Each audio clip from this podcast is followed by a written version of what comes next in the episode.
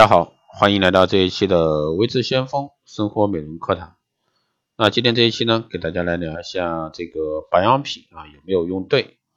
保养品呢必须忠于肌肤护理的本质，而且呢要尽量按照产品自身的诉求来使用。当肌肤护理已经变成了每日生活中取悦自己的一部分之后呢，越来越多的人喜欢按照自己的意志来进行，后果呢就是令肌肤和保养品都处于无比尴尬的境地。有些保养品呢不能发挥积极作用，并不是产品的品质有什么问题，而是呢你歪曲了他们最想表达的护肤作用。首先我们来说肌肤水啊，如果说按类型来细化分，化妆水呢可以分为肌肤水、柔肤水、高机能水。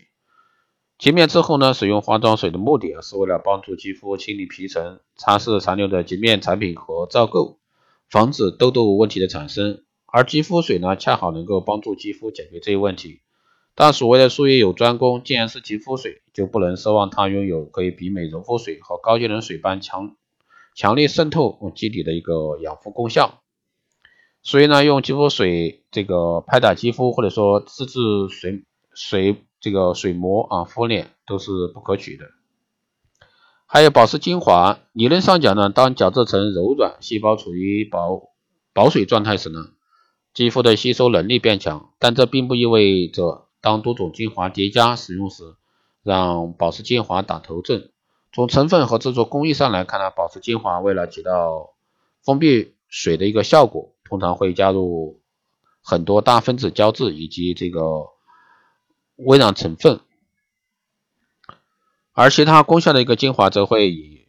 酸类啊成分以及亲肤型。脂质为主要配方构成，这样的话，如果说先使用保湿精华，很可能阻碍其他精华成分的吸收，将护肤效效果呢降低。还有洁面面膜，每次每周一到两次的洁面面膜可以让肌肤变得更健康，角质层更干净，毛孔紧致。清洁面膜的作用呢，原理呢是通过产品中高岭土等吸吸附成分，让肌肤与空气呢暂时隔绝，这样的话，肌肤表层温度升高。毛孔中的油脂和污垢呢就会慢慢排出。很多人呢习惯在使用清洁面膜之后就马上进行后续的保养，其实呢这是不正确的，应该留出十到十五分钟，让毛孔中的垃圾彻底排出，否则的话很难达到清洁面膜本身诉求的一个功效。还有渗透型的美容液啊，从配方上来看呢，精华液可以分为基底液、渗透型美容液以及功效型精华产品。精华液用在化妆水之后呢，保持产品之前并没有太大的意义。但对于渗透型美容液来说，产品的主要诉求是提升包括化妆水在内的后续保养品的吸收力，所以一定要在洁面后的第一步使用。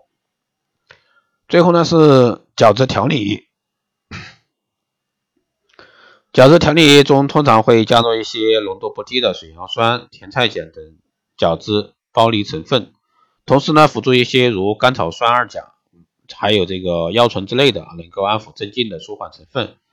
为点呢是能够温和剥离老废角质细胞，加速新陈代谢。所以说，即使质地看似浓稠，在使用角质调理液时，不能像一般的化妆水那样用手拍打，要记住化妆棉